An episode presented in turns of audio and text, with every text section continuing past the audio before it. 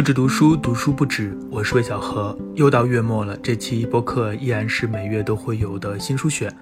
那接下来的节目就和大家分享十本我在这个月发现的好书。那这些书有一个共同点，就是他们都是这两个月出版的新书。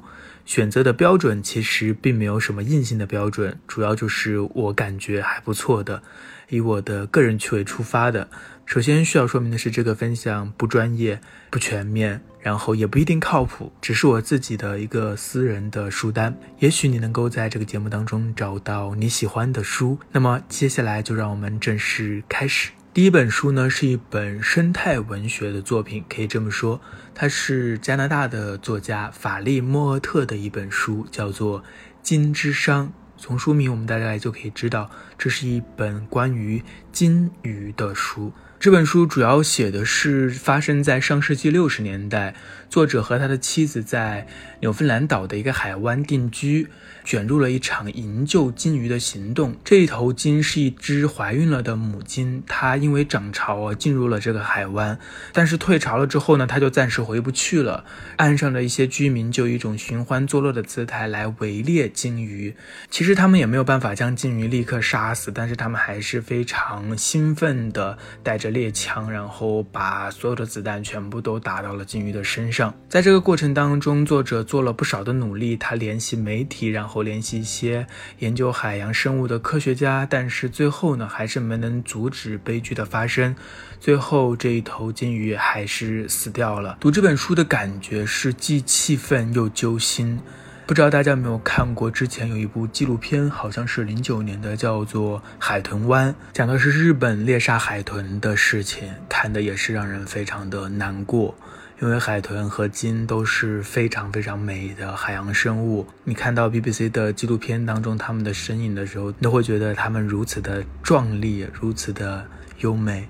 其实人类完全没有必要去杀害它们。特别是在现在这个时代，嗯，不需要吃他们的肉，我们也不需要去用它们做什么必不可少的工业原料等等。但是这样的杀戮还时时刻刻的发生着。在《金之殇》的第四章，作者就详细的列举了人类和金鱼的历史，或者说人类猎杀金鱼的历史。其实早期的人类对金鱼没有带来多大的威胁，人们捕猎金鱼基本上都不是为了食用，而是为了要金须和金油。在当时的欧洲，金油被用作照明。我们看这张会发现，人类的工业进步使得人们捕猎金鱼的器具更加的现代化，更加的方便，而金鲤所要面对的环境也就越来越惨烈。到了一九一二年，所有的大金，包括蓝金两种露脊金、长须金、抹香鲸和座头鲸，几乎都从北大西洋销声匿迹。二十世纪三十年代，屠杀逐渐升级，每年死去的鲸鱼多达八万头。等到二十世纪五十年代，蓝金就迅速走向了商业性的灭绝。仅一九五六年，就有两万五千二百八十九头长须鲸被屠杀，占到海里残存总数的四分之一。到一九六零年，世界上所有的海洋中，蓝鲸可能仅收两千五百头。这本书是写于七十年代，所以它的数据并没有特别新。但是在最后，作者在零五年有一个补充，他说：“现在虽然有国际捕鲸委员会，但是这个委员会根本就没有做到多少实事。”每一年盗猎的捕鲸船仍然非常多，每年人类捕杀的大型鲸鱼还是多达五万头，而这其中最恶劣的就是日本和挪威，他们的捕鲸船大肆捕杀。作者在最后说要长期给他们施压，不管从事捕鲸业的国家还是使用鲸鱼类产品的国家。所以，虽然这是一本写于几十年前的书，但是我们面临的环境并没有好转，反而更恶劣了。那第二本书呢，是一本很小的书，叫做《浮木》。作者是杨本芬，杨本芬去年有一本作品叫做《秋园》，上市之后非常受欢迎，在豆瓣上已经有一万多人打分，并且评分高达八点九。杨本芬是一位八十一岁的老奶奶，她的《秋园》是她的第一本书，是在去年出版的，也就是说，她出版那本书的时候已经八十岁了。他的写作非常晚，他并不是一开始就想要成为一位作家的。他的一生当中做过非常非常多的事情，他种过田，他做过工人，他在汽车公司工作过。他在退休之后呢，因为母亲去世，他陷入了巨大的悲痛之中。然后读到了野夫的《江上的母亲》，就想自己也可以通过文字来祭奠、记录母亲的故事。所以他就在厨房里写作，每天搬一个小板凳，就着一个更高的板凳，书写母亲的故事。在《秋园》当中，他所写的只是一种私人记录，是一个中国家庭在时代奔腾之中的种种遭遇。这些遭遇和故事，我们每个人可能都从长辈那里听到过。那些饥饿的经验，那些流徙和离散，都是许许多多的家庭共同的往事。它并不特殊，或许正是因为它并非个例，才能够唤起这样强烈的共鸣。这些文字都是在杨本峰退休之后写的。当时他把这些文字发到了网上，而且被很多网友欢迎。之后过了十几年，才终于成书出版。对于杨本芬奶奶来说，并没有灵感枯竭的问题，文字就像泉水一样汩汩地涌出来。她有太多的话要说，有太多的故事要讲。所以呢，秋园结束之后，又有了浮木。浮木它不是小说，它有三个部分组成。第一部分呢，作者就写到了更多的家庭往事，主要是写到了弟弟杨瑞，这是他家里最小的弟弟，在秋园当中并没有提及，因为他只有十三个月大的时候就因为受寒引发肺炎而去世了。这里面有一段让人非常的揪心，他写到悲伤的并不是弟弟的离世，而是弟弟去世时，我和妈妈甚至连眼泪都没有流。艰难困苦的生活让人情感麻木了，是在日后生活有了余裕，每每想起早夭的小弟弟，都感到锥心刺骨的疼痛。在这部分还写到了哥哥的故事，写到了作者和母亲的相处。这章有一个副标题叫“一家人终于齐全了”，读起来是让人非常感动的。第二部分是写的记忆中的乡间人物他们的生生死死，这一部分让我想到了萧红的《呼兰河传》。这些并不长的文字，几乎每一篇都有死亡，而这些死亡往往来得毫无预兆，让人连心痛都来不及。就像作者所说的，他们是劳碌一生的人，没有善终，天地不仁，以万物为刍狗。我想分享一下这一本书当中，也是这一章当中我最喜欢的一篇，叫做《文秀》。这一篇是从松林开始写起的。松林是一个篾匠，他是手艺人，二十七八岁的时候娶了一个媳妇，叫做文秀。文秀长得很漂亮，和他天生一对。但是文秀怀孕的时候出了意外，她有一天到山上去砍柴，不小心滚了下来。嗯，还好小孩没有事，但是她的脸被树桩刺穿了。虽然没有生命危险，但是之后她的脸几乎就毁容了，留下了非常大的疤痕，成为了这个家的一个病灶。一切都无法回到从前，文秀变得更加的敏感易怒，家庭的氛围也变得小心翼翼。后来孩子出生了，是个女孩，秋玲给她取名为美丽。美丽长得很漂亮，但是从小受到文秀的打压。当年文秀就是因为护着肚子，所以没有护住脸。美丽觉得妈妈恨她。长大之后呢，喜欢上了一个男神，两情相悦，文秀却极力反对，最后将美丽嫁给了一个她不喜欢的人。文秀的命运是悲惨的，但是美丽也很惨。这样的母女之间的爱恨，总是会让人想到张爱玲，比如说《金锁记》这种故事，你读完之后会觉得比那种猝然离世的悲痛还要更加无话可说。那么第三部分是更加轻一些的文字，写的是杨本芬退休之后的生活，她和老伴的日常，带孙女的片段等等。读这本《浮木》仍然是让人感动的，就像作者自己说的那样。这是一颗露珠的记忆，微小、脆弱，但在破灭之前，那也是闪耀着晶亮光芒的，是一个完整的宇宙。不论如何，每一个人的故事都值得讲述，每一个人都值得被记住。好，下面是第三本书，名字很有意思，叫做《奶酪与蛆虫》，听起来是不是很像一个恐怖小说之类的？但是它实际上是一本历史著作。这本书自一九七六年出版以来，几乎享誉全球，被称为是微观史学的典范之作。其实我也是第一次听说微观史学。所谓的微观史学呢，就是和那种我们以前读到的去关注朝代变更啊、大人物的命运啊、政治啊这样的一些大的话题不同。呃，微观史学它的着眼点更在于小人物的日常生活，以及从这些日常生活当中所展现出的一个历史时空。这本书的作者叫卡罗金兹堡，是一名历史学家。他在这本书当中抽丝剥茧的去为读者呈现了一桩发生在16世纪的宗教审判。当事人是一名生活在意大利北部山村的一个小磨坊主，他叫多梅尼科，能读会写，因为传播异端学说被起诉，经历了很多次的庭审，最终被宗教法庭下令烧死在火刑柱上。他的很多观点确实和当时的宗教传统不合，比如说他不认为上帝创造了世界，他认为世界一开始是混沌的，就像奶酪一样，然后慢慢的生出了蛆虫，蛆虫呢就是所谓的天使。呃，并且他认为耶稣的复活是荒谬的，并且玛利亚也绝对不是童贞女等等。卡罗金斯堡研究了当时的庭审记录，然后一点点抽丝剥茧的叙述，带我们进入这个小磨坊主的心灵世界。他着重去分析了他是如何产生这些想法的，当时的思想环境是怎样的，他读过怎样的书，等等等等。所以这虽然是一个学术著作，但是读起来并不十分困难，反而有一种推理的快感。如果大家感兴趣的话，可以去找来读一下。下面是第四本书，叫做《人类状况百科全书》。放心，它不是真的是一本百科全书，而是一本散文随笔集。作者是杰夫·戴尔。杰夫·戴尔是英国的一位当代作家，也是一位非常独特的当代作家。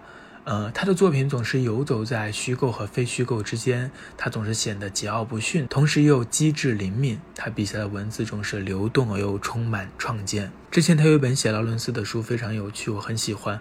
就他写，他要写一本书，但是呢，在最开始的时候，他写的是他怎么如何无论如何都写不出来这本书，整个过程让我感到了一种非常强烈的共鸣。然后他的语调也非常的有趣。那这本《人类状况百科全书》呢，是他的一本文集，收录了他二十五年的散文和评论。这些文章呢，分为好几个部分，有的是关于摄影的。对了，因为他是从约翰伯格，所以他也是一位摄影评论家，然后艺术评论家。同时呢，这里面也包括文学评论以及一些音乐评论，包括一些其他的散文随笔。如果你对杰夫·戴尔感兴趣的话，也可以看一下这本书。好，下面第五本书是一本韩国的一本书，叫做《九零后来了》。它的作者林洪泽并不是一位作家，而是一位品牌营销方面的从业者。他是因为在工作的过程当中发现九零后有很多不一样的特点，所以就把他们记录下来，并且在网上连载，最后引起了很大的反响。然后呢，就成了一本书。在前两年出版之后呢，在韩国也是卖了好几十万册，可以说是非常畅销了。在这本书当中，他将韩国九零后的三个特征总结了出来。第一个就是简单，简而言之呢，就是对复杂的事情不耐烦。比如说文章太长了就不看，阅读能力下降了，讲话喜欢用简称，喜欢用引语。这一点我们这边好像也是一样。现在看一下微博上，大家说话都是各种缩写，一般人真的都不知道到底是什么意思。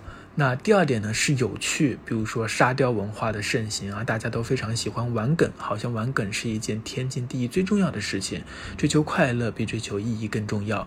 第三就是诚实，对于那些形式化的东西，九零后感到反感，他们更忠实于自己的感受，不愿意讨好别人，不论是领导还是同事。另外，他也写到了一些韩国九零后和中国以及美国九零后的一些区别，比如说韩国九零后特别热衷于考公务员。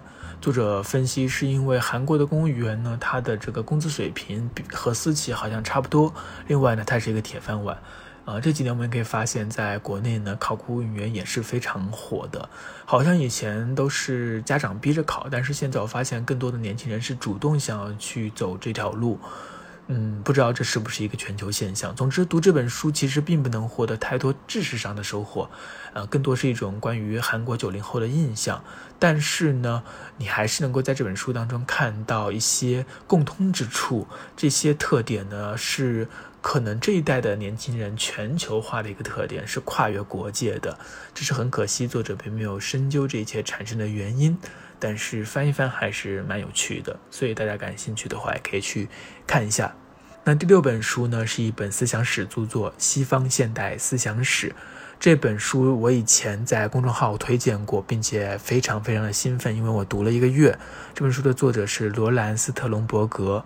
那本书我读得非常厚，然后但是一点都不觉得沉重，反而非常的兴奋，因为作者写的非常的深入浅出，跟着作者的笔触，从这个启蒙时代一点点的走一遍西方的现代思想加他们的杰出的思想的碰撞。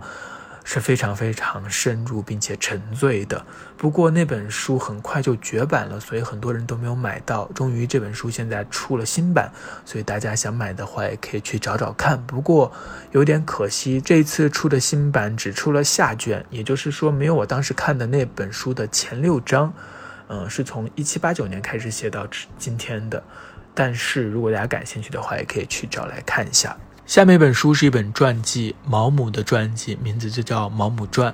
毛姆可能是中国最受读者欢迎的英国作家，几乎可以这样说吧。狄更斯好像太老了，像沃尔夫呢，又好像太小众了，因为太难读了。那简·奥斯汀呢，也有一点太久远了，毕竟是十九世纪的作品。那毛姆呢，好像是文艺青年的最爱，比如说《月亮和六便士》啊，比如说《刀锋》啊，好像一开始。爱上文艺作品的人总是会先去读一下毛姆，因为他确实不难读，他的小说不像一些其他的现代主义的作家那样非常难以进入，所以很容易被大家接受和喜欢。当然，他也是讲故事的高手。另外呢，毛姆又非常的刻薄，总是喜欢讽刺别人，所以他的很多话呢也在网上广泛的流传。他的私下的生活也是大家津津乐道的八卦。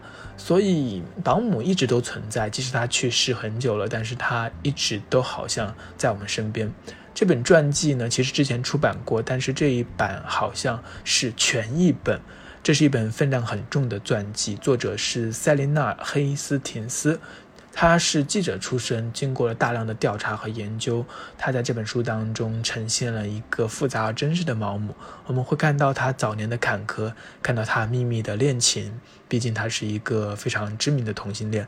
他在世界大战期间从事的谍报工作的往事，还有他的写作。这本书如果喜欢毛姆的话，一定要去找来读一下。下面一本书呢是一本比较可爱的小书，但是它非常好读。这是一本社会学的入门书，名字有点标题党，叫《惊呆了》，这就是社会学。这本书不到三百页，很小巧，通篇都是漫画，看起来好像是游戏制作。但是呢，你如果读进去，就会发现它虽然小小一本，信息量却非常大，而且编排的很用心，绝不是那种插科打诨的东西。你可以把它当做词典，随时翻阅，也可以从头读到尾，作为一本极简的社会学史。他从孔德、马克思一直讲到了今天，我们会发现很多这些社会学家的词条，也会，呃，去了解他们所提出的一些重要的社会学的概念。作为一本普及读物，它当然没有太多的新知创建，这也不是他的任务。他的任务就是通过简洁易懂的漫画和这些话语来总结社会科学领域的各种概念，让我们每一个门外汉也可以读得津津有味。我自己是非常喜欢这本书的，大家可以去找来看一下。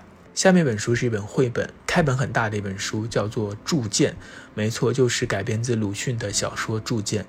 鲁迅的小说我大部分都读过，小时候印象深倒不是《呐喊》里面的篇章，而是那本鬼气森森的故事新编。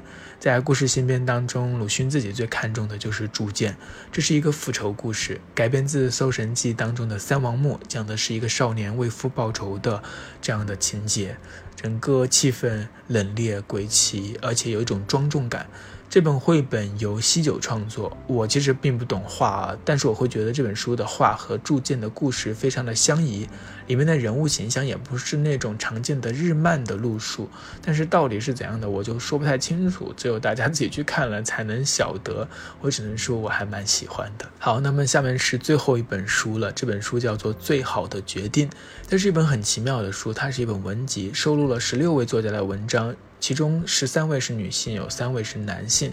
这些作者呢，除了他们都是作家之外呢，还有一个共同点，就是他们都选择了不生育，有些是被动的，有些是主动的。